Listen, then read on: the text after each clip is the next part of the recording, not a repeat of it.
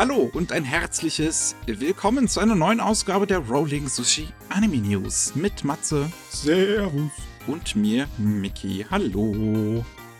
Und heute haben wir wieder eine ja, volle Runde. Es gibt eine jede Menge News. Wir haben nicht mal, wir haben heute nicht mal eine sonstige Kategorie, was ist einfach wieder, es ist, ging alles drunter und drüber. Wir haben keine ungeordneten News. ja.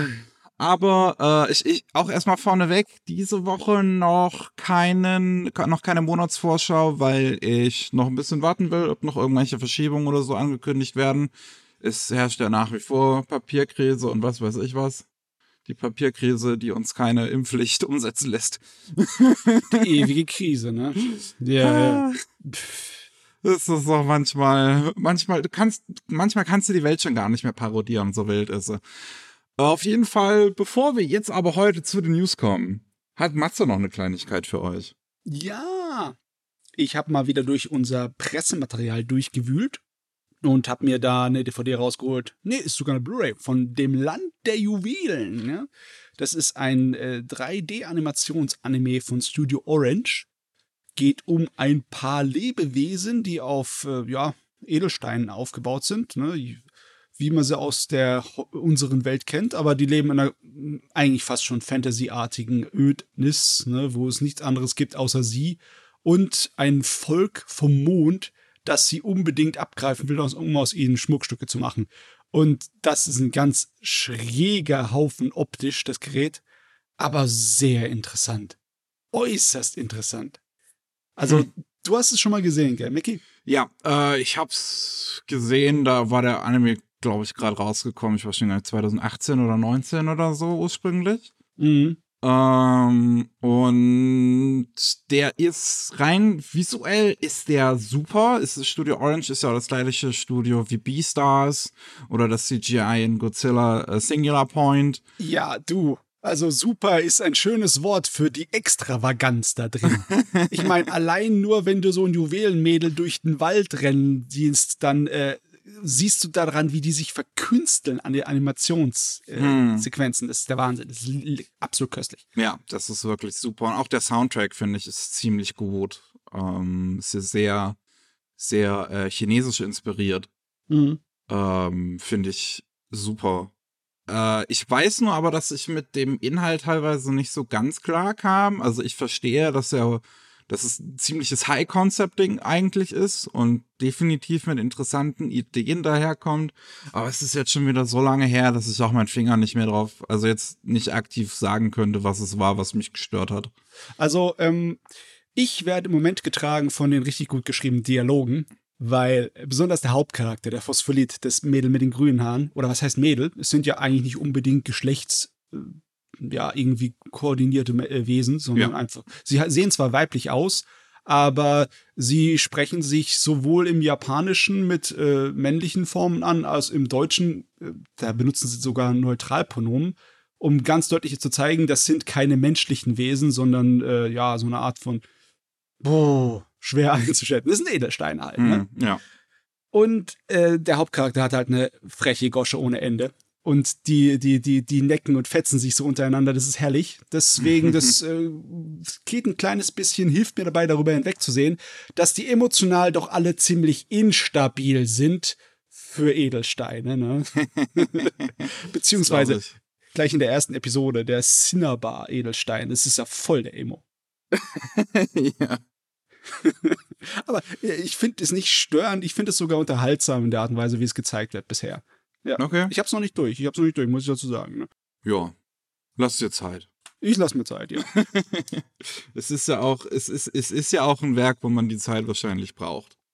Um auch ein bisschen drüber nachzudenken und so.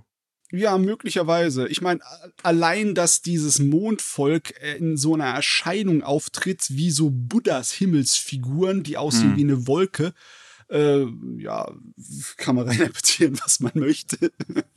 Aber auf jeden Fall, da ist bestimmt einiges noch drin rauszuholen. Und äh, es sieht einfach schön auch aus Blu-ray, ne? Es ist eine feine Sache.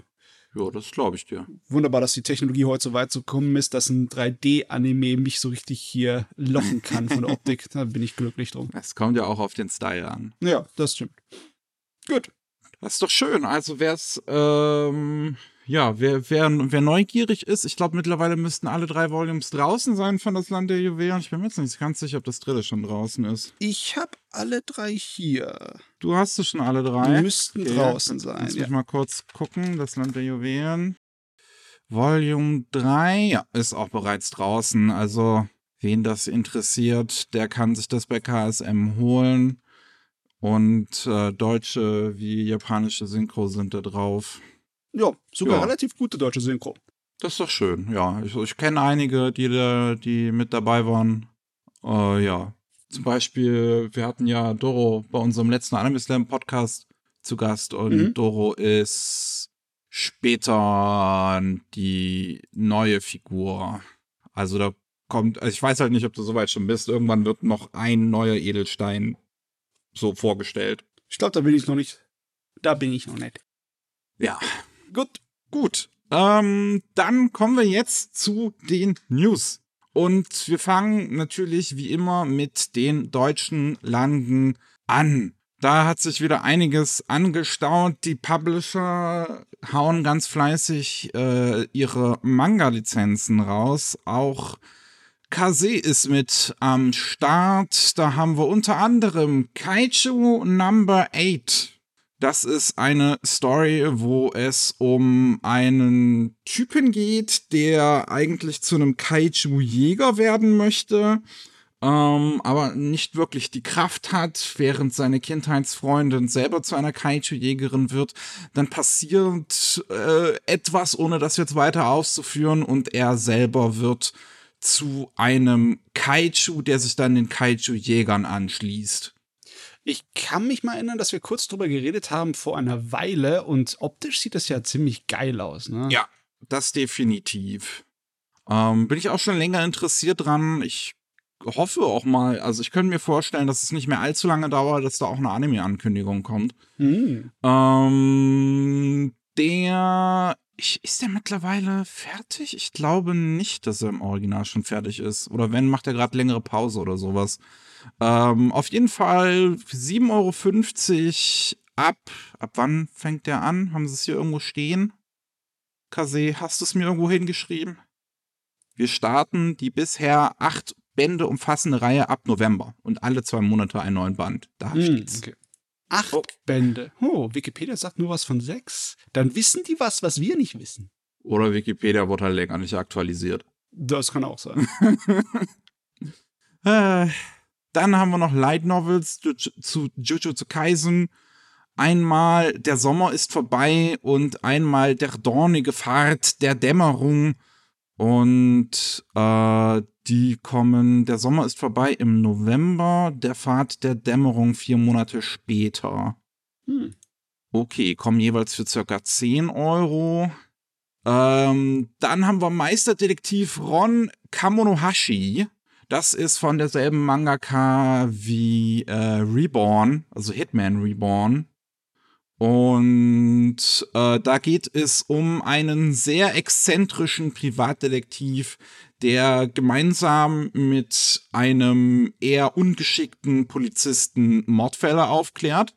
Hm. Dann haben wir noch Ohne dich geht es nicht. Das ist ein Shoujo-Manga von der gleichen Autorin oder Autor, Autorin wie Wolf Girl and Black Prince.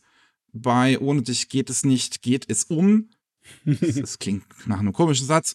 Geht es um ein Mädel, die äh, bei ihrem letzten Crush nicht sonderlich Erfolg gehabt hat und äh, einfach, ja, sie war einfach zu schüchtern und wollte halt das nicht zugeben. Und dann denkt sie sich, wenn sie jetzt, wo sie auf die Highschool geht, beim nächsten Mal sagst du dem Typen einfach direkt. So. Und das macht sie und der Typ ist dann so, okay. Okay. Und jetzt haben die beiden eine Beziehung und es geht irgendwie darum herauszufinden, wie das überhaupt jetzt weitergehen soll. Mhm. ja, kann man nicht viel zu sagen. Ja. Muss man gesehen haben. Ähm, dann haben wir zweimal noch Boys Love, einmal prickelnde Posen. Cooler Titel.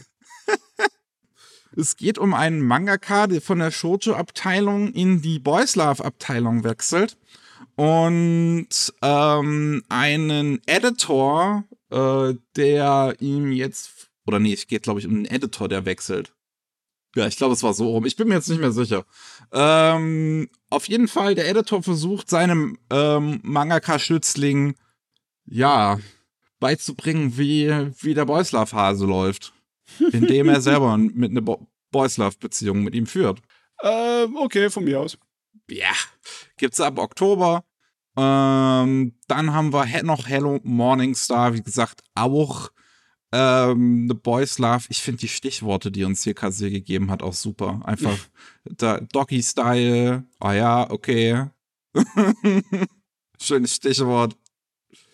Ähm, und da geht es um zwei Idol-Gruppen und vor allem jeweils ein Typ aus einem dieser beiden Gruppen. Und das, das, von der Öffentlichkeit wird immer so gedacht, so, ey, das sind super die Rivalen, die können sich gar nicht ab und hinter verschlossenen Türen sieht's halt anders aus. Das startet im Dezember. Ah ja, was sich neckt, das liebt sich. So, haben wir das durch. Dann haben wir noch, äh, wir haben ja bei, äh, über, über die Manga-Kult-Neulizenzen gesprochen beim letzten Mal, aber äh, da wir Freitagabend aufgenommen haben, waren noch nicht alle draußen, die sie da gemacht haben in der Woche aller Ankündigungen. Mhm. Da haben wir nämlich einmal noch ähm, Yakuza Reincarnation. Und da geht es um einen Yakuza, schon sehr alt mittlerweile, und der wird plötzlich von einer äh, Gruppe an jungen Gangstern überfallen, die ihn umbringen. Und dann wacht er in einer Parallelwelt auf und steckt im Körper einer Prinzessin. Das ist mal eine andere Art und Weise, als vom LKW überfahren zu werden. Das muss ich Ihnen lassen. Ja. Und dann haben wir auch noch I'm in Love with the Villainous. Und das ist tatsächlich, wie ich eben bei meinen Recherchen gerade erst feststellte, kein Spin-off zu My Next Life as a Villainous, ähm, sondern halt einfach nur ein äh, Yuri Light Novel Schrägstrich Manga Kult hat nur den Manga lizenziert, äh, wo es um ja eine Büroarbeiterin geht und die wird in einem Otome äh, oder? Habe ich das, glaube ich, richtig verstanden? Die wird einfach in, einer Dating, in einem Dating-Game wieder geboren und dann versucht sie, die Antagonistin zu verführen. Ja. Also, mir ist das mittlerweile alles egal. Hauptsache ist es spaßig. Habt ihr gehört? ich meine, die versuchen dich immer bei solchen Isekai-Sachen. Oder ja, es Isekai, es ist Isekai, ne? Die versuchen dich zu locken mit ihrem Spin, ne? mit ihrem Haken am Anfang, wo sie ein bisschen anders sind, aber mir ist der Haken mittlerweile egal. Ich habe jetzt alle Haken gesehen, die es gibt, ja. Hauptsache ist es gut geschrieben. Genderbender, Apotheker, wir haben es alles schon gesehen. Aber echt. Wir haben auch noch was von äh, Egmont Manga. Da haben wir einmal Chainsaw Man Body Stories, ist ein Spin-off zu Chainsaw Man, wer hätte es mhm. gedacht.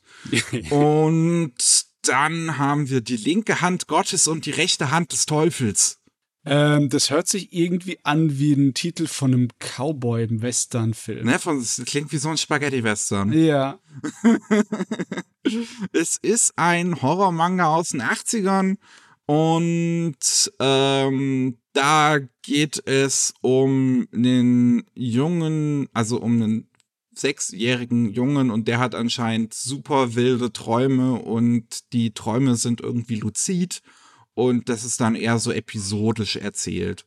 Das oh. Ganze wird äh, veröffentlicht in zwei fetten 30 Euro werten Bänden. Ui, dicken Dinger. Ja.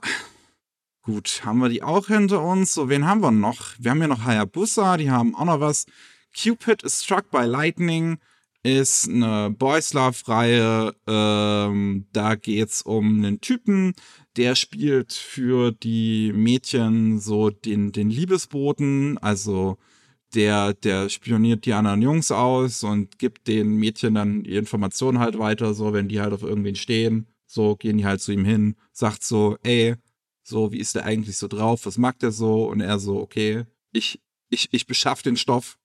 Und ähm, dann ist aber einer von den Typen, den er beobachten soll, ist halt, ähm, hat den Spitznamen Eisprinz und weil er so super emotionslos und kalt immer irgendwie ist und dann verliebt er sich selbst in den.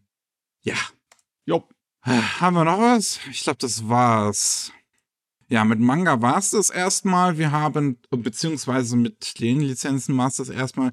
Wir haben dann nämlich noch was von ähm, Made in Abyss. Da gibt's eine Anthologiereihe, die in Japan seit 2017 läuft. Immer mal wieder werden da äh, eine neue Einzelgeschichte von verschiedensten AutorInnen veröffentlicht. Ganz interessant ist, und das wusste ich gar nicht, dass äh, auch deutsche Manga-Autoren da tatsächlich einen Teil dran haben. Ähm, das erste Volume kam bereits, also das erste ne, gebündelte Ding kam bei uns in Deutschland von Ultraverse im März 2021 raus.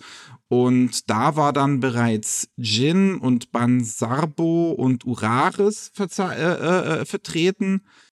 Ich bin in der deutschen Manga-Szene nicht so drin. I'm sorry. Ich weiß jetzt nicht genau, was die jeweils gemacht haben aus dem Kopf. Ähm, aber jetzt auch bei dem zweiten Band, der dann in der zweiten Jahreshälfte 2022 erscheinen soll, haben wir auch wieder drei Deutsche mit dabei. Ähm, einmal Annika Hage, die Eislicht gezeichnet hat und gerade eine Manga-Adaption von dem Roman Die Wolke zeichnet. Ähm, dann haben wir David Füllecki, den kenne ich zumindest. Der macht ja auch, äh, der macht auch viele deutsche Manga und ist gerade so auch im YouTube-Space viel vertreten, hat was mit German Let's Play zum Beispiel zusammen gemacht. Ähm, der macht eine Geschichte und wir haben noch Muramaki, die ja normalerweise Girls Love Geschichten zeichnet. Eins davon in Deutschland hieß Zitrine und mittlerweile läuft sogar eine Reihe von ihr bei Kadokawa in Japan. Das heißt Jeki-chan Todanse Dokyose no Okan. Also es geht um ein Mädchen, was die Mutter von einem Mitschüler datet. Hm. also ja, ich, mir geht's ähnlich wie dir. Ich habe keinerlei Ahnung von dem deutschen Mandamarkt. Also nicht groß. Ich habe nur wieder mal immer wieder ein paar Namen gehört. Aber dass wir hier so nach Japan exportieren, das ist ja, ist, liegt das dann einfach, weil die äh, japanischen Verlage das toll finden oder liegt es hier an Made in Abyss, weil es einfach irgendwie Leute anzieht? Die das frage mich auch tatsächlich. Ich finde es auch interessant, dass das bei Made in Abyss anscheinend auch gerade so ist, dass wir jetzt schon sechs deutsche Zeichner da vertreten haben insgesamt. Ähm, ich weiß nicht, ob die Serie Made in Abyss einfach in Deutschland generell größer ist als vielleicht in anderen Weltmärkten noch oder, hm. ob, oder ob die ob der Verlag hinter Made in Abyss vielleicht selber einfach internationaler versucht, unterwegs zu sein. Das kann ich dir jetzt nicht sagen, aber ich finde es tatsächlich ganz spannend. Faszinierende Sache, ja. Ja. So, Gottes Willen, jetzt haben wir das alles durch.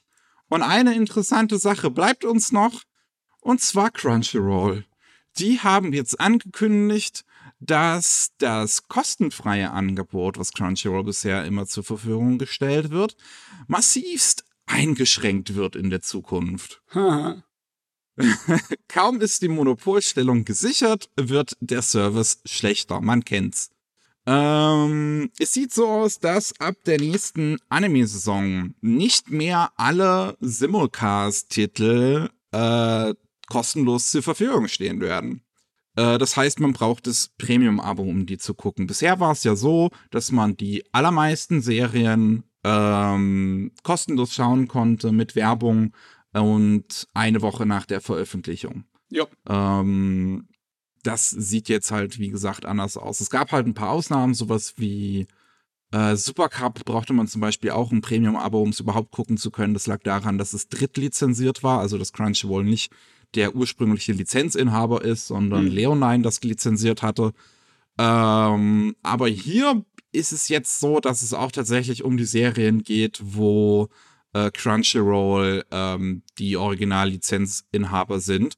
Und ja, es wird jetzt im Prinzip nur so sein, dass es ausgewählte Serien in der nächsten Saison gibt, wovon man die ersten drei Folgen kostenlos gucken kann. Und für den ganzen Rest braucht man dann das Abo. Hm. Ja, die werden halt ausprobieren, wie weit sie gehen können. Die werden auch selbstverständlich ja. in der nächsten Zeit mit äh, Abo-Preis hochgehen. Ja. Je nachdem, was die Leute das, sich das gefallen definitiv. Lassen. Ähm, die ausgewählten Serien sind übrigens Spikes Family, A Couple of Cuckoos, Dawn of the Witch, Tomodachi Games, Skeleton Knight in Another World, Shikimori's Not Just a Cutie, The Greatest Demon Lord is Reborn as a Typical Nobody und Trapped in a Dating Sim, The World of Atomic Games is Tough for Mobs. Das sind die Serien, wovon man die ersten drei Folgen kostenlos gucken kann. Der ganze Rest braucht man dann, wie gesagt, ein Abonnement für. Hm. Das zählt ja. auch nicht nur für Deutschland, das ist da auch international so. Auf jeden Fall, wir wissen jetzt, Crunchyroll glaubt an die Drei-Folgen-Regel. I guess. Manchmal kann es argumentieren, schätze ich. Ich meine, was soll ich dazu sagen, außer einen dummen Witz zu reißen? Geigenhumor ist das Einzige, was mir geblieben ist. Zumindest schreiben sie in dem Post, den sie bisher veröffentlicht haben, zu dem Zeitpunkt, wo wir das hier aufnehmen, steht vor 20 Stunden veröffentlicht.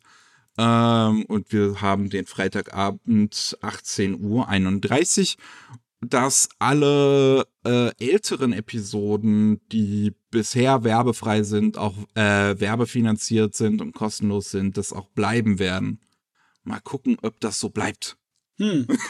Je nachdem, wie die Reaktion ist. Ich kann mir vorstellen, dass sich das noch ändern wird, groß. Ne?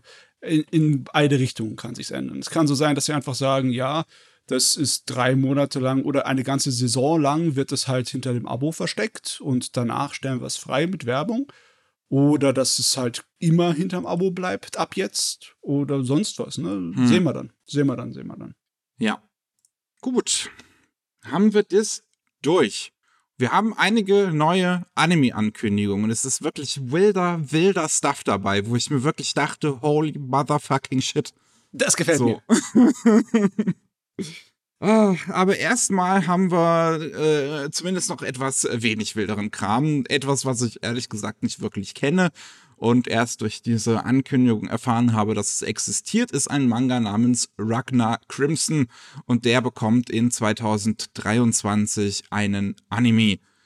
In Ragnar Crimson geht es um Drachenjäger und oh, der Protagonist Ragnar ist anscheinend einer der schlechtesten und der tut sich zusammen mit einem Erfindergenie, äh, mit einer Erfinder, Erfindergenierin, nee, mit einer äh, mit Mädel Leonika und die wollen dann halt zusammen Drachen jagen.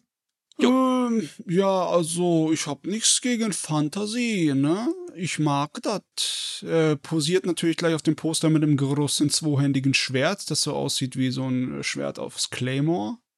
Ne? Also jo. japanische Schwerter sind natürlich nicht realistisch, aber scheiß drauf, es sieht nett aus. Ja, mal sehen. Mehr Informationen haben wir bisher noch nicht. So, Bang Dream bekommt auch wieder einen neuen Anime. Das ist ja das Franchise von Bushiroad, was jetzt schon seit einiger Zeit läuft, was so ein Rhythm-Game ist und auch schon einige Anime bekommen hat. Ähm, und ja, wird's halt auch weiterhin. Morphonica ist eine Band, die 2020 anscheinend zu dem Spiel geaddet wurde und die bekommen jetzt ihren eigenen Film. Hm. Mehr wissen wir da auch noch nicht. Musik. Äh, dann hat Netflix noch was angekündigt namens Tekken Bloodline. Das ist eine Animationsserie basierend auf dem Tekken-Franchise, was sich dem Trailer nach zu urteilen besonders das dritte Spiel zur Vorlage nimmt. Ha, cool. Da wird das mal wieder rausgekramt. Ich kann mich kaum ja. noch an die Zwischensequenzen erinnern. Hm. Ich habe noch, ja, ich habe mal ein bisschen Tekken gespielt, das ist jetzt auch schon wieder ewig her. Ähm, ja, ich, also, ich finde den Trailer vom Look her ganz interessant, weil ich teilweise gar nicht so richtig beurteilen kann, ob es jetzt 2D oder 3D ist. Es ist auf jeden Fall drei, viel 3D dabei, aber ich bin mir tatsächlich nicht sicher, ob es durchgehend 3D ist. Ja, ist schwer zu sagen. Ja, es ist ein hm. wirklich interessanter Look. Ja, keine Ahnung, ob das funktioniert. Es wirkt wirklich teilweise so, als wären es äh, Niedrigpolygon-Figuren. Ja, oh, das würde ich jetzt nicht sagen. Ich finde es tatsächlich, ich, ich, ich mag den Look tatsächlich ein bisschen. Das hat mich auch ein bisschen an, an hier Kamikaze Droga erinnert, als ich es gesehen habe. Ja, auf jeden Fall. Das ist, ja, das ist ein kleiner Nostalgieschub, wenn du Charaktere aus den alten PlayStation 1 Tekken siehst. Ne? Das ist, ja, komm, gib mir. Obwohl, ich weiß gar nicht, die viele äh, ikonische Tekken-Charaktere haben sich doch gar nicht groß verändert, oder? Ich meine, Heihachi sieht bestimmt immer noch aus wie Heihachi. Wahrscheinlich, ja. ich habe keine Ahnung davon. Also, äh, ist, äh, ist nur so, dass auf Netflix anscheinend die Serie als US-TV-Shows und Anime-Serie äh, gelistet wird. Was heißt, dass es wahrscheinlich nicht in Japan gemacht wird, die Serie, weil Hm. US-TV-Shows benutzen sie halt dann eher für Serien wie Blood of Zeus und Castlevania. Interessanterweise aber auch für Dota Dragon's Blood und das ist ja von einem südkoreanischen Studio. Mhm. Ähm, von daher, keine Ahnung, wer das so macht. Hm, sehen wir dann, sehen wir dann. Jo. Ähm, dann muss meine Liste erstmal laden. Dann, oh, oh ja, oh, oh, oh, oh, oh, oh, da bin ich ausgeflippt, als ich das gesehen habe. Holy shit, das wird so gut. Der dicke Brocken. Dead Dead Demons DDDD Destruction bekommt einen Anime. Das ist das erste Mal, dass ein Asano-Manga ein Anime bekommt. Ja, Und meine Güte. Ey. Und dann auch noch von Production Plus Age, das Studio, was von Mitsuo Iso gegründet wurde, der Regisseur von Orbital Children und Denocoil. Das wird also wahrscheinlich ziemlich gut. da hat man Erwartungen, nicht wahr? Absolut. Also, ich bin wirklich mega gehypt. Ich liebe Asano. Ich habe jetzt Dead, Dead Demon's Destruction noch nicht gelesen. Ist ja auch erst vor kurzem zu Ende gegangen. Ähm, aber auch allein die Prämisse von dem Manga finde ich halt so geil, dass das spielt während einer Alien-Invasion, wo Schüler noch weiter zur Schule gehen müssen und so das ganze Leben läuft irgendwie ab, als, als wäre nichts. Hm. Die ganze Zeit ist so ein riesiges Raumschiff am Himmel und das Leben der Kinder und die müssen so tun, als wäre nichts. Und das ist natürlich eine schöne Parallele zu, zu Klimawandel und sowas. Äh, ja, wo- ja, oder zur Pandemie, der hat das aber viel früher schon angefangen. ja. Äh, nee, aber es gab auch ein Interview, was ich in einem meiner Essays auch letztes Jahr verwendet habe, ähm, mit, mit Asano, was er kurz vor Demon's Destruction gemacht hat, wo er äh, auch sowas gesagt hat, wie die Leute müssen verstehen, dass die Welt nicht erst noch untergehen wird, sondern schon längst dabei ist, unterzugehen. Und da ist sehr eindeutig, dass das so das Theme ist ja, von Dead Dead Demon's Destruction. sehr passend thematisch. ja, deswegen, ich, ich freue mich mega, wirklich. Das ist, das ist auch die perfekte Mischung aus, aus Anime-Studio und, und, und Autor, die das machen. Ich, ich hoffe wirklich, dass es gut wird. Mhm. Ja, Ah. also, also, also meine Erwartungen sind sehr, sehr, sehr hoch. Was vielleicht sogar ein bisschen unfair ist, aber Ja, das ist gefährlich. Ne? Wenn sie zu hoch sind, kannst du eigentlich nicht mehr überrascht werden. Ja. Warten wir erstmal ab. ja, ich bin sehr gespannt dann auf den ersten Trailer und wie es aussehen wird. Ähm, dann haben wir noch ein Projekt namens Project Engage. Und ehrlich gesagt, wissen wir nicht, was es ist. Ob es ein Anime ist, ob es ein Manga ist, eine Light Novel, Visual Novel, ein Game, who fucking knows. Das hat Aniplex einfach mal so in den Raum geworfen, hat gesagt, wir haben den Autor von Saikano und die Zeichnerin von Data Life oder den Zeichner von Data Life und wir machen da was. Hm. Bam! Ja, dieser Titelschriftzug sagt auch nicht viel. Das Projekt ist geschrieben in Magenta und sch äh, schöner Schreibschrift und Engage ist halt äh, äh, Druckschrift mit ein bisschen Pixelauflösung an einer Ecke, keine Ahnung. Sagt Ja. nix, sagt mir nix. Kann Schön, ich höchstens spekulieren. höchstens spekulieren. No Info. Ja, müssen wir mal weiter warten. Ähm, dann auch noch zwei super geile Sachen. Kengan Ashura bekommt endlich ein Sequel. Ah ja, es wird langsam mal Zeit. Ich meine, der Manga, er hat doch schon eine, irgendein Spin-off, das danach spielt, oder? Nach dem ersten, nach dem großen Turnier. Ja, äh, also der Manga ist, glaube ich, ursprünglich irgendwie 2018, glaube ich, geendet. Und ja, jetzt bekommen wir endlich, endlich einen Abschluss von der Geschichte. Das, also das steht auch da, das Sequel soll die Geschichte abschließen und ich freue mich. Ich Ja. finde Kengan Ashura geil. Das Turnier braucht ein Finale. Ja, das ist schon mal schön.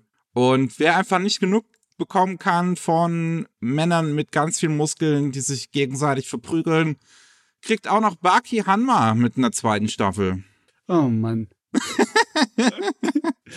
ja, ich finde es Hammer, dass Baki nach so vielen Jahren einfach es geschafft hat mit dem Durchbruch und auf Ja, Netflix funktioniert.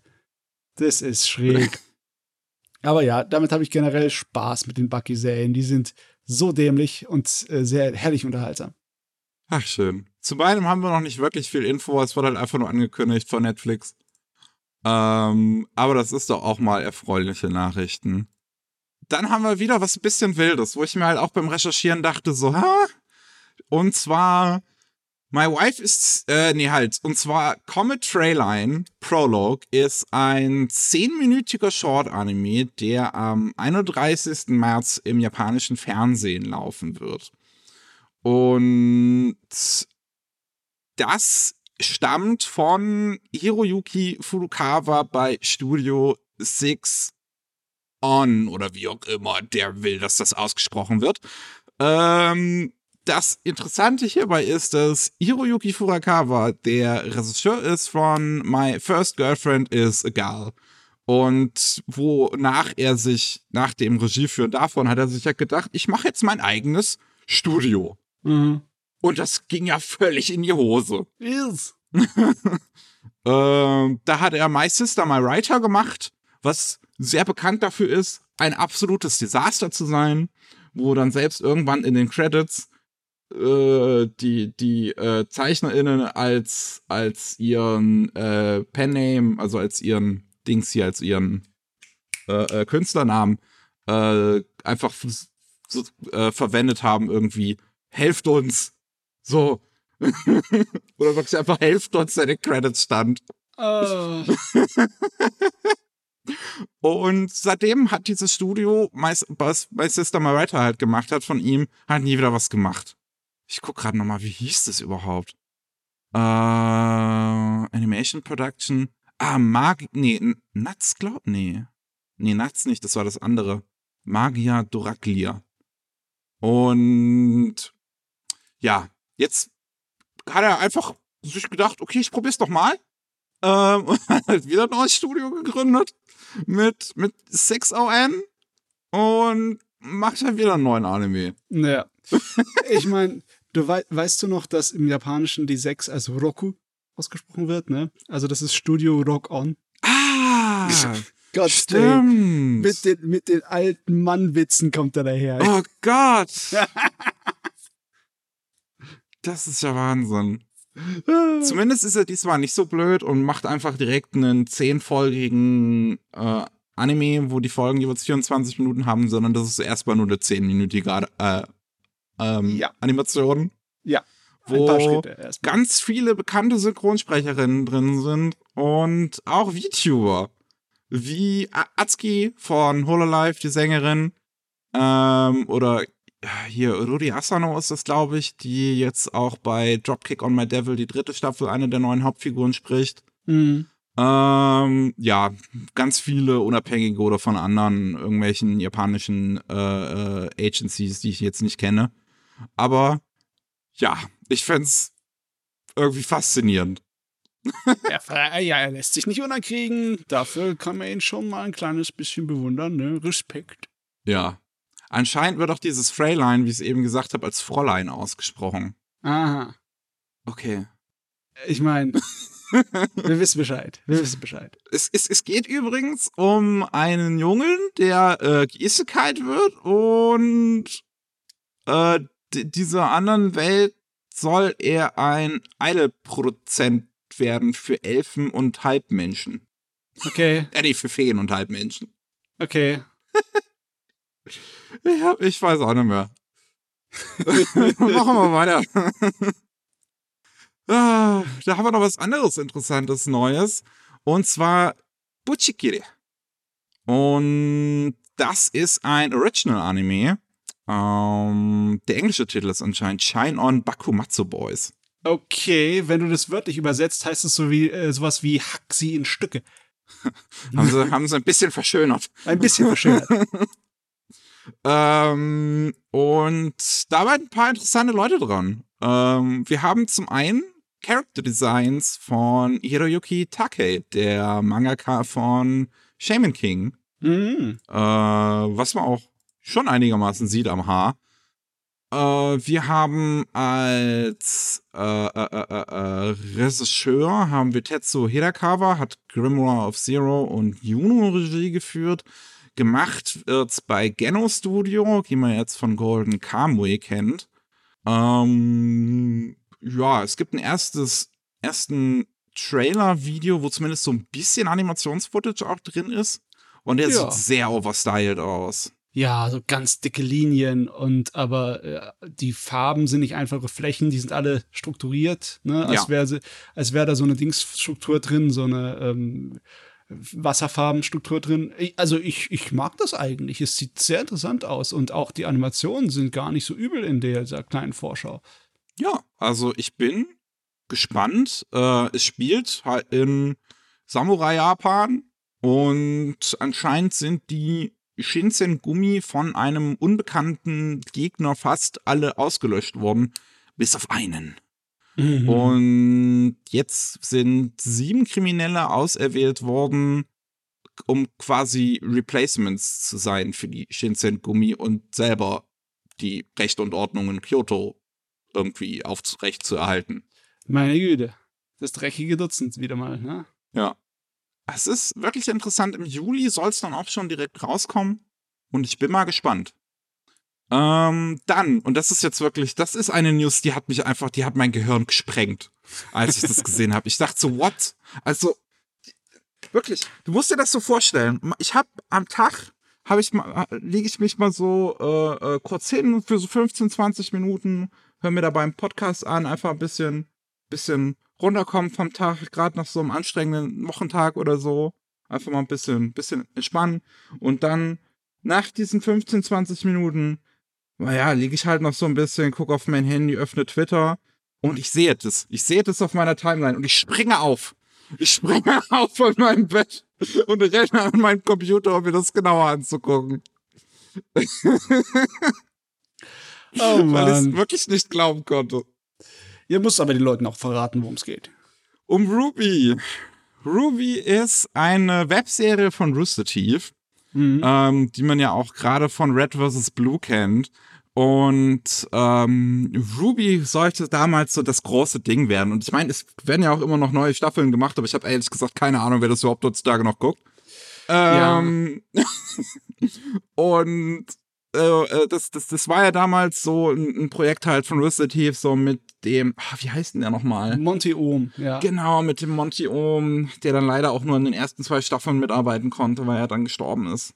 Ja, Ähm, Mon- Monty Ohm, der war halt ein großes Ding in der Fangemeinde mit seinen Absolut. Fananimationen, ne? Ja, seinen Final Fantasy Dingern da, die er gemacht hat. Und Halo, Halo war auch Ja, dabei. genau, ja. Ähm, und Ruby scheint einigermaßen an Beliebtheit in Japan gewonnen zu haben. Oh, Das, das, die haben ja auch mittlerweile eine extra japanische Synchro gemacht Mhm, für die ganze mhm. Serie. Und jetzt ist ein Spin-off angekündigt worden. Und dieses Spin-off hat Namen dahinter. Ich kann nicht fassen, dass es ein Spin-off von einer schlechten Webserie ist. wir, wir haben Gen Urobuchi. wir haben Gen Urobuchi für das Konzept äh, vom Anime. Äh, Gen Urobuchi kennt man, Autor von Madoka Magica, Fate Zero, erste Mhm. Staffel Psychopath und der Film. Ähm, wir haben dann als den tatsächlichen Autor, der dann auf Gen Urobuchis Konzept arbeitet, äh, To Ubukata, Autor von Madoc Scramble, der Okay. dann ähm, Gen Urobuchis äh, Psychopaths ja auch weitergeführt hat. Ich schätze mal, deswegen schreibt er auch hier in dem Fall. Hm, Äh, wir haben als Character Designer Huke, der Character Designer ist von Blackrock Shooter und Steins Gate oder auch von Takanashi Kiara von Hololive.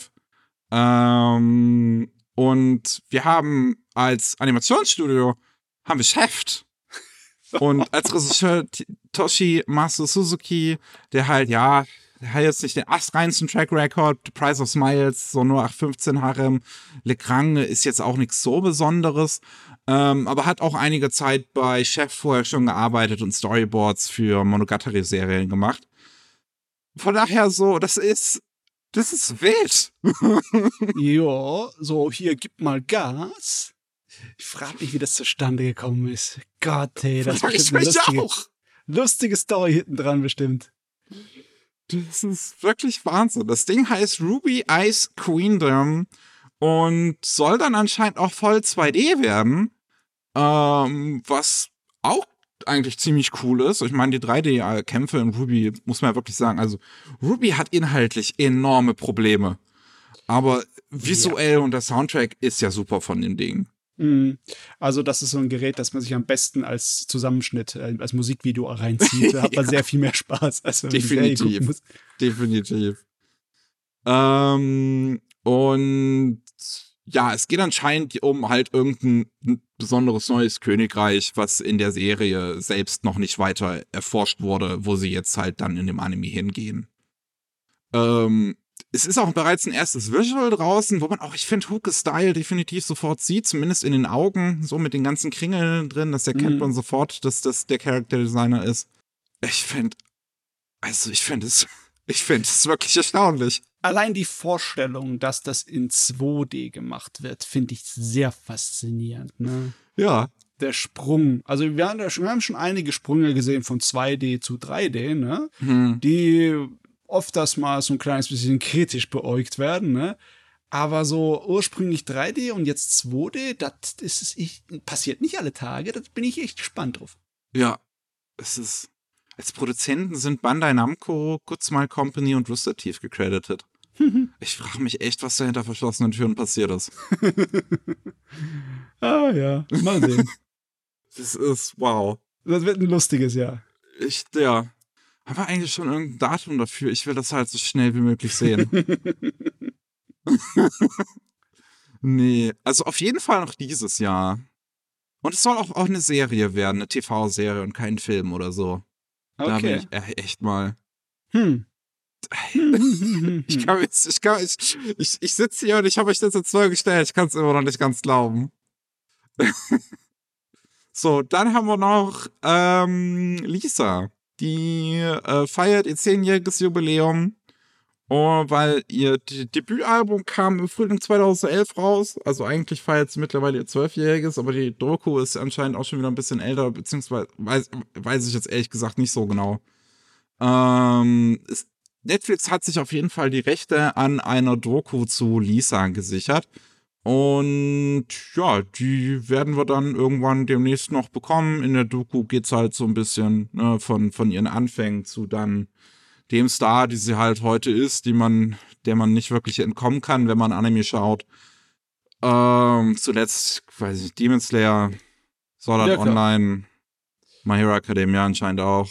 Ja, also äh, passiert ja öfters, dass auf Netflix Dokus über japanische Musiker landen. Das ist immer schön interessant, aber ich weiß gar nicht, äh, ob da so viel drin ist, was nicht äh, mit einer kurzen Wikipedia nachzulesen ist. Ich habe keine Ahnung, wie ich mir das vorstellen soll.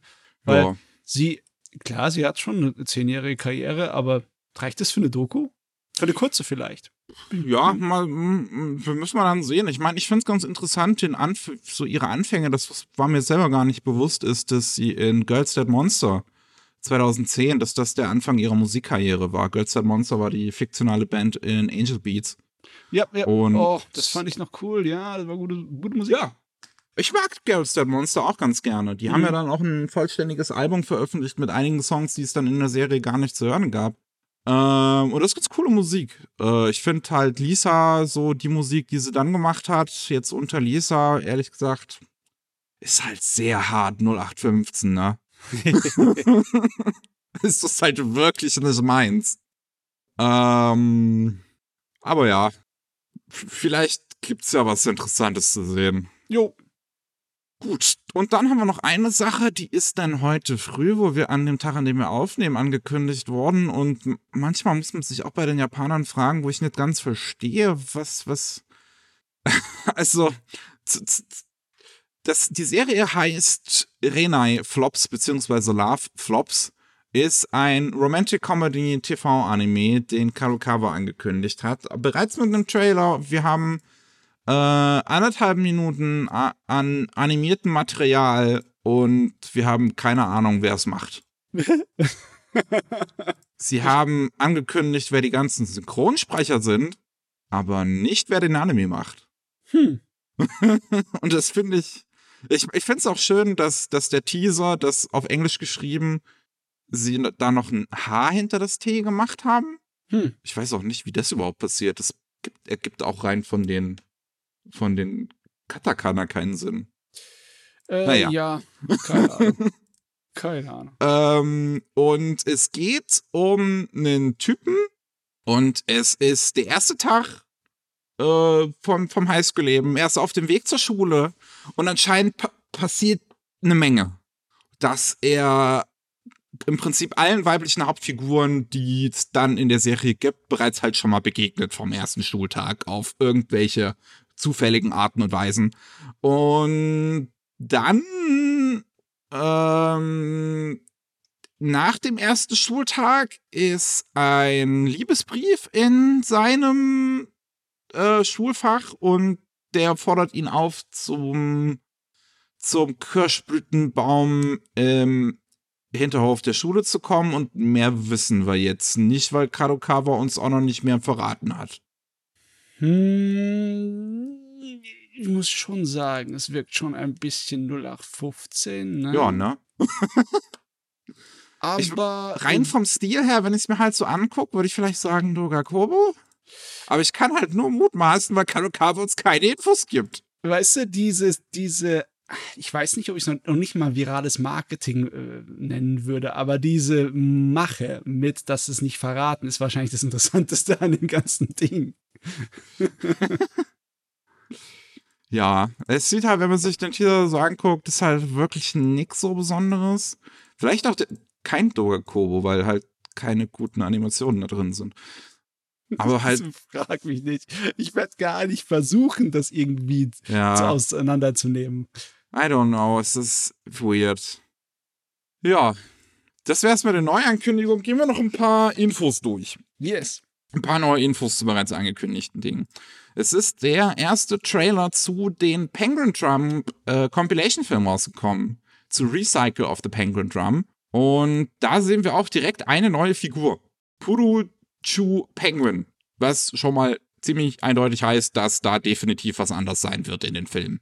Mhm, das lohnt sich dann wenigstens auch, weißt du? Wenn es einfach nur eine Zusammenfassung ist, einfach nur eine äh, neu geschnittene Version der Fernsehgeschichte, dann ist ist ein bisschen. Manchmal frage ich mich auch, wozu ist das da? Ja, aber jetzt, also jetzt halt irgendwie 15 Jahre später, glaube ich, mittlerweile. Die Serie kam, glaube ich, 2006 oder so raus ursprünglich. Ähm, ist schon so klar, dass sie da irgendwas Besonderes halt mitmachen. Vor allem, wenn man halt bedenkt, dass Ikuhara halt Ikuhara ist und ähm, ist ja schon eine ähnliche Situation hier mit Utena damals gab. Mhm. So, oh, es ist ein okay. Compilation-Film, hoch ist er doch nicht. Äh, der Utena-Film war aber äh, definitiv eine Alternativfassung der Fernsehgeschichte. Aber Ja, ne? wirklich, der, der hat sich schon um einiges entfernt. Also, das, etwa- das war auch kein einfacher mm, Zusammenschnitt, das war komplett neu animiert, das Gerät. Ne? War alles komplett neu gezeichnet. Und hier, das ist ja auch äh, größtenteils noch ein Zusammenschnitt mit extra Szenen, die extra dazu gebastelt werden. Aber das ist Material von der Originalfernsehserie. Optisch. Ja, schon. Es bleibt halt die Frage, wie es wie es dabei bleiben wird. Das werden ja zwei Filme werden, wenn jetzt bereits im ersten auch eine neue Figur ähm, mit reingeworfen wird. Also Mhm. ich denke mal, dass es da einen gewissen Twist irgendwie geben wird. Muss sein, muss irgendwas sein. Ja. Irgendwas wird dran sein. Es ist Ikuhara, ne? ja. Größtenteils ist auch das äh, gleiche Team wie früher wieder da mit dabei. Ikuhara hat das ähm, Dings, äh, äh, äh, die, die, das, das Manuskript äh, mitgeschrieben auch. Ähm, ist anscheinend nicht der hauptsächliche Regisseur, wenn ich das richtig verstanden habe. Ich bin mir da jetzt aber auch nicht hundertprozentig sicher. Ähm, mal sehen. Es ist auf jeden Fall ein interessantes Ding, würde ich jetzt mal behaupten. Ja. Ich, ich müsste die Serie wirklich mal gucken. Ich müsste mir Ekuhara kramen, ich müsste es mal alles aufholen. Du weißt, was ich dir als erstes empfehlen würde, ne? Das weiß ich. Ja. Gut, dann sind wir uns ja einig. Es ist auch zumindest das kürzeste von allen. Äh, ich mag ja Sarah Sanmai wirklich sehr gern und ich glaube, das ist immer noch das Einzige, was ich bisher von ihm gesehen habe. Ähm, dann haben wir vor einer Weile schon mal drüber gesprochen, dass Sunao Katabuchi mit seinem eigenen Studio Contrail ähm, angekündigt hat, dass er einen neuen Anime-Film machen wird. Und ähm, in dem Film, das soll im 10. Jahrhundert spielen in Kyoto, noch mm. ja, vor der Zeit, die wir in Anime normalerweise sehen. Ähm, und er hat jetzt ähm, mit seinem Studio, ähm, hab auf YouTube ein kleines Video hochgeladen mit so ein bisschen, ähm, ja, äh, ähm, hier Dings, Arbeitsmaterial halt. Also mhm. Skizzen und äh, wie sie hier irgendwie einer Dame da an, was ist das jetzt? Nicht, dass ich das falsch nenne, das ist, glaube ich, kein Kimono. Äh, jein, es ist halt dieses Hof, äh, ja. Ja, also sehr viele Lagen an Zeugs. es ist zu der Zeit von Murasaki Shikebe, vom äh, äh der, äh, der, der, Geschichte von Prinzen Genji. Hm. Also der Hochzeit der, der Hofkultur. Ne? Der Herren. Ja. Das ist natürlich interessant. Da Find ist nicht allzu viel Material drum. Ne? Ich meine, äh, die Heke Monogatari, die Heke Story, die war eher schon was, was ungefähr in die Ecke passt, aber das hm. spielt noch davor. Ne? Ja. Heke ist ja, glaube ich, zwölftes? Ja, ja, Heke Jahrhundert. ist im Endeffekt sozusagen das Ende von dieser Hofkulturzeit. Ja. Ich finde ah, ich find schon mal ganz spannend zu sehen. Man sieht definitiv an den Zeichnungen, dass der ähm, so der, der Artstyle beibehalten wird, jetzt von den vorherigen Filmen, die er gemacht hat. Also In mhm. This Corner of the World und äh, My My Miracle. Ähm, davor Black Lagoon wäre was ganz anderes. Aber äh, von den beiden Filmen wird es anscheinend den Stil so ziemlich beibehalten, visuell. Und ich freue mich drauf. Ich müsste mal My Miracle wirklich mal sehen, weil ich habe letztens den Theme-Song von dem Film gehört und ich dachte mir, heilige Scheiße, ist das schön. Also wirklich, es ist selten, dass also ich bin auch total so musikalisch veranlagt. Ich liebe Musik total und so. Und das, das, allein beim Hören von dem Ding kamen mir fast die Tränen, weil es so ein schönes Lied ist. Hm. Ähm, und auch in das Corner of the World hat er total schöne Theme-Songs, aber auch das ist ein super, super schöner Film. Ja, superber Film. Absolut ja. fantastisch. Und deswegen, ich freue mich total auf seinen neuen Film. Also, das ist, da sind auch wieder meine Erwartungen wahrscheinlich ziemlich hoch, aber ich, ich kann es mir halt nicht vorstellen, dass dieser Mann mich enttäuscht. Ich finde es auf jeden Fall interessant, dass er solche Skizzenarbeit hochlädt und zeigt. Da haben sie anscheinend ziemlich viel Selbstbewusstsein, wenn sie schon ihr unfertiges Material noch zeigen. ne? Ja. Ach, schon faszinierend auch, dass in letzter Zeit wir einiges an Anime bekommen, die halt in dieser Periode so spielt. Ja. Ja, Ino kommt ja jetzt auch noch raus von, mm, von mm. Yuasa. Ja, sollen sie machen. Es ist noch nicht so abgegrast. Das äh, definitiv. Das ist gut. Ähm, dann der zweite Sword Art Online Progressive Film haben wir jetzt zumindest die Info, dass er noch in diesem Jahr rauskommt und zwar im Herbst. Der heißt ja Scherzo of a Dark Dusk und kommt damit so ziemlich genau ein Jahr, nachdem der erste Film rausgekommen ist. Mal sehen, ob das jetzt so ein jährliches Ding fürs erste erstmal wird, bis sie dann halt alle Novels durchhaben, weil anscheinend gibt es davon auch noch gar nicht so viele hm. von Sword Art Online Progressive. Das kommt sehr unregelmäßig raus. Äh, beziehungsweise ich glaube schon regelmäßig, aber halt in großen Abständen. Ähm, und es ist halt, ja, es sind die gleichen Leute wie auch beim ersten Film. Es ist halt Sword Art Online aus Asnas Perspektive erzählt. Was soll ich euch verraten? Ich meine, es ist der gute Teil von Sword Art Online. Die Original, ähm, ja, das Originalabenteuer in der ersten Welt. Ja. Das Todesspiel. In sehr, sehr umfangreich erzählt, ja. Ja. ähm, dann haben wir noch I'm the Villainous, so I'm Taming the Final Boss. Ist ein Anime, ich bin mir nicht mehr sicher, ob wir den schon mal vorgestellt haben. Ich glaube ja, es ist auf, fällt auf jeden Fall in diese Sorte von Otome-Universum ja. rein, ne? Das schon. Und da haben wir jetzt einen Trailer bekommen, beziehungsweise, ja, vielleicht eher ein Teaser, ist halt nur 45 Sekunden das ein bisschen Material zeigt und uns auch ein Premiere-Datum gibt, und zwar im Oktober geht's los mit mhm. einer Serie, wo eine Frau halt in einem Otome-Game landet und halt versucht, den Bösewicht zu zähmen. Ja. Glaube ich zumindest. Ich bin mir nicht sicher. Es sieht auf jeden Fall so aus. Nee, das, das ist auch die Prämisse. Steht im Titel. okay, alles klar. Und wir wissen jetzt auch, wer es macht. Und zwar Maho Film, das Studio, die auch äh, I'm Standing on a Thousand Lives gemacht haben. Und der Regisseur davon führt Regie.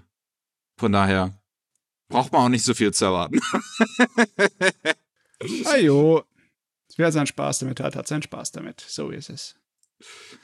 Wir haben auch noch äh, was zu One Piece, One Piece Red, der Film, der am 6. August in den japanischen Kinos rauskommen soll, wenn, wenn der Toei-Hex sich bis dahin gelegt hat. Oh ja, böse Sache. bös, bös, bös. Und ähm, der Twitter-Account hat, äh, der Twitter-Account zu dem Film hat die Character-Designs, die man im Film dann sehen wird von den Figuren, äh, veröffentlicht, beziehungsweise die Skizzen, die Oda angefertigt hat, wie die Figuren dann wahrscheinlich im Film aussehen werden.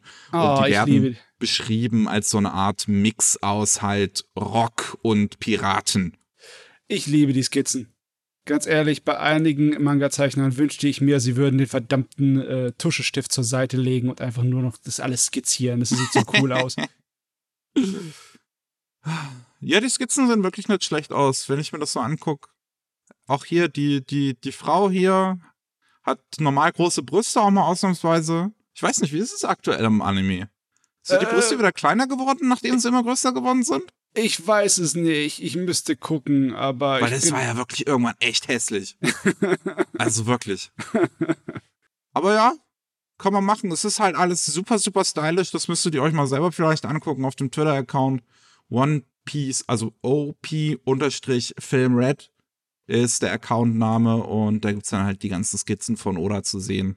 Von den ganzen Hauptfiguren und wie sie in, ja, sch- schon eine Art Rockerkleide aussehen. So Ah ja, ich freue mich drauf, weil One Piece Filme sind immer sehr unterhaltsam. Und schön kurzweilig. Äh, dann wissen wir auch jetzt mehr zu dem neuen Bastard-Anime. Bastard Heavy Metal Dark Fantasy. Und die ersten 13 Episoden sollen am 30. Juni rauskommen. Ui, Weltweit. Ja. muss man gar nicht so lange warten. Aber wir haben halt leider noch kein Datum für die äh, letzten elf Folgen. Die sollen dann halt irgendwann später kommen. Hm, hm, Aber ja. hm. Das ist, was wir bisher wissen. Am 13. Juni. Ja, gut, das dauert immer noch drei Monate, ne? Ja, ja. ähm, kommen die ersten 13 Folgen von Bastard. Einfach 24 Folgen, das Ding. Wir haben auch noch ganz schön viel Netflix heute mal wieder. Pacific Rim The Black ist ja ein Anime zu Pacific Rim gewesen von Polygon Pictures. Und da kamen nur sieben Folgen irgendwann raus. Das war, glaube ich, was? Oh, wow, das war noch 2021. Ich dachte, das ist schon wieder länger her. das war vor einem Jahr genau, also ziemlich. Krass. Hm, Zeit Ähm, ist relativ. Und jetzt ähm, wissen wir endlich, dass auch die, äh, wann die zweite Staffel rauskommt. Am 19. April ist es schon soweit, dass die zweite und sogar auch schon letzte Staffel rauskommen wird von Pacific Rim. Äh, keine Ahnung, wie viele Folgen die dann haben wird. Das vielleicht, vielleicht sind es dann sogar nur fünf und Netflix hat mal wieder den Move gemacht, dass sie eine Serie bestellt haben und dann einfach gesagt, im Nachhinein gesagt haben, dass es drei Staffeln sind oder sowas, so wie es aktuell bei Cuphead ist. es ist wirklich, es ist wirklich so. Netflix hat einfach, ist zu den Produzenten von, von jetzt der Cuphead-Serie gegangen, oder beziehungsweise von den Armaturen, hat gesagt, so eine Staffel bitte. Und dann veröffentlichen sie es als drei Staffeln, weil, und das ist auch der gemeine Trick, nach drei Staffeln müssen Verträge neu verhandelt werden. Das heißt, du kannst dann aufhören zu machen, die, die, die Serie zu produzieren. Ah, ja, okay. Das ist sozusagen hier der Sicherheitsmechanismus im Sinne von wegen, wenn wir keinen Bock mehr haben, dann machen wir einfach nicht weiter. Ja. Äh, ja. Nicht unbedingt die schönste Art und Weise. Ich habe eigentlich nur gedacht, sie mögen es, Sachen in kleine Häppchen zu zerlegen. Nee, das hat tatsächlich einen kapitalistischen Hintergrund. Ah, ja, wie immer. Äh, Aber ich freue mich. Ich fand Pacific Rim The Black halt wirklich nicht so schlecht. Äh, war jetzt auch nicht so das Beste, aber äh, gerade so, so, so Polygon Pictures macht halt immer geile 3D-Animationen und die sahen Yes. auch da wieder halt ziemlich gut aus und Mhm. einfach mehr Kaiju-Action zu bekommen, habe ich Ja. kein Problem mit. Schadet nicht. Äh, äh, so. das war oder ganz schön, als das jetzt rausgekommen ist, die Tage, der erste Trailer zu Do It Yourself von Pine Jam, ein Anime, wo es um ja, was es im Namen geht, so so DIY, äh, also süße Mädels doing DIY im Prinzip. Yep. That's it, that's the story. und ich finde, der erste Trailer sieht wirklich schön aus. Der hat Ist einen toll super tollen Look. Mhm. Ähm, ich weiß jetzt gar nicht so richtig, wie ich den beschreiben soll. Es erinnert mich halt total an ähm, ähm, hier The Wolf and the Beast und sowas. Ähm, nicht, äh, wenig äh, äh, ähm, Schattierungen. Sehr wenig Schattierungen. Viel Fläche und viel äh, verhaltene Farben. Nichts Genau. quietschbuntes. Und die ganzen Hintergründe haben absichtlich diesen ausgewaschenen äh, Wasserfarbenton drin. Ne? Und ja, es ist spaßig. Es sieht angenehm aus. Der Junge und das Biest, das meinte ich eben. Ja. okay. Halt äh, an, an Hosoda-Filme, genau. An sowas erinnert es mich vom Look. Und das finde ich schön. Es hat auch schöne Animationen. Es das ist halt ganz praktisch, wenn die Designs zu simpel sind, beziehungsweise simpel gezeichnet sind. Kannst du viel mitmachen. Jupp, jupp. Und das sieht spaßig aus. Da freue ich mich drauf. Pine Jam sowieso generell. Eigentlich ein ganz tolles kleines Studio. Machen immer mal wieder ganz schöne Sachen. Und jetzt haben wir hier den Art Director von Gleipnir und so mit dabei. Also die gleichen Leute eigentlich im Prinzip, die ja sowieso schon die ganze Zeit ähm, bei, bei Pine Jam die Sachen machen. Super. Äh, haben wir ein Datum? Danach suche ich gerade noch. Auf jeden Fall zwei dieses Jahr. Aber anscheinend noch kein richtiges Datum. na gut. Ah, ja. Ähm, dann haben wir endlich nach drei Jahren nach der Ankündigung einen Trailer zu dem Spin-off von Gundam Blooded Orphans. Das lebt noch. Ja. Okay. Gundam Blooded Orphans Uro. Ich habe keine Ahnung, wie man das so aussprechen soll. Uro Hand, Hand.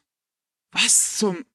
Was. Hat das irgendeine Bedeutung? Uro? Ist das, ist das was. Mythologisches? Hm, Ich, also ich kenn's zwar nicht, aber pff, wenn man googelt, findet man vielleicht was. Ich weiß auch nicht, wie man den Akzent über dem O aussprechen soll. Einfach nur lang. Oder? Ja, ne? Keine Ahnung. Ähm, das soll anscheinend bereits im April jetzt rauskommen. Auch direkt. Also es ist einfach so, so zwei, seit 2019 war einfach Funkstelle und jetzt äh, kommt es einfach ganz plötzlich. Ah jo. Mit einem anderthalbminütigen Trailer auch schon, wo man direkt sieht, ja, es sieht immer noch so aus wie Iron Blooded Orphans. Es ist definitiv noch der Artstyle. Ähm, auch der größte Teil des Staffs kommt zurück. Alle die Leute, die dran gearbeitet haben, also auch Tatsuki Nagai, der Regisseur, der auch mit viel mit, mit Mario Okada schon zusammengearbeitet hat. Aber die selber ist tatsächlich, kommt nicht zurück. Mario Okada kommt nicht als Autorin zurück. Hm. Ähm, dafür haben wir Hajime Kamoshida, der vorher auch schon Episoden von Mobile Suit Gundam Blooded Orphans geschrieben hat. Ähm, und vor allem der Originalautor von Rascal Does Not Dream of a Bunny Girl ist. Ah, yes, der da. Ja.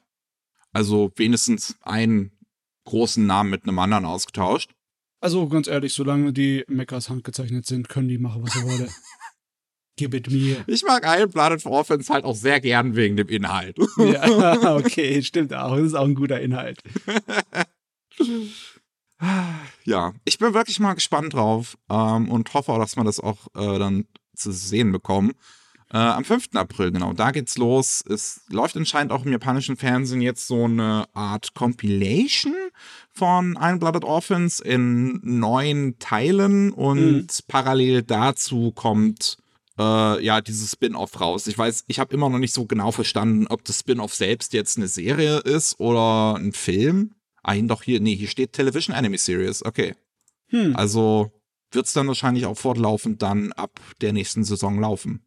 Sehen mal dann mal, was das ist. Ich habe tatsächlich immer noch nicht die zweite Staffel geguckt, ne? Es ist, war einfach, keine Ahnung, ist immer hinten runtergefallen. Müsste ich jetzt langsam wirklich mal machen. Gut, eine letzte Sache haben wir noch und die lässt sich auch schnell abhandeln. Und zwar haben wir vor einer gewissen Zeit eine Ankündigung gehabt zu einem Anime zu Failure Witch. Ein Kinderbuch in Japan, was seit 2006 läuft und mittlerweile auch schon 17 Bände hat. Ähm, und das soll halt einen Anime-Film bekommen. Das, das war der Stand, den wir zuletzt hatten. Mehr halt nicht. Jetzt haben wir zumindest die Ankündigung, dass der im Frühling 2023 rauskommen wird und bei Production IG gemacht wird. Als Regisseur haben wir Takayuki Hamana. Der hat auch vorher zum Beispiel The Beast Player Ehren Regie geführt. Mhm. Oder jetzt äh, den letzten The Seven Deadly Sins Film. Ähm, und ja, noch ein paar andere Sachen. Ja. Mhm, es ist eine Weile her, seit wir äh, irgendwelche kleinen Hexen hatten, ne? Seit äh, wie heißt es nochmal? Ähm, äh, Little Witch Academia, ne? Ja, wenn man jetzt Precure halt nicht, das Precure sind ja eher immer Magical Girls, ja, wenn man ja, das ja. jetzt auslässt, sowas, dann schon, ja. Wir haben ja hier wieder mal das äh, westliche Hexenbild auf dem Besen rumfliegen mit ja. Strumpfsocken und allem sowas, ne? Ja. Und schwarze Katze wahrscheinlich irgendwo, irgendwann. Auf dem Teaserbild hier zumindest noch nicht. Das ist erstmal nur ein Schmetterling. Kommt noch. Gut, dann war es das für heute. You. Wir haben es geschafft. Ähm, vielen Dank für euch da draußen fürs Zuhören. Und falls ihr mehr von uns hören wollt, gibt es den normalen Rolling Sushi Podcast jeden Mittwoch. Da geht es dann um alles, was in Japan aktuell los ist. Und auch jeden zweiten Mittwoch kommt der Anime Slam Podcast, wo wir über die Anime und Manga reden, die wir in letzter Zeit so konsumiert haben. Das war's von unserer Seite. Man hört sich beim nächsten Mal. Tschüss. Ciao.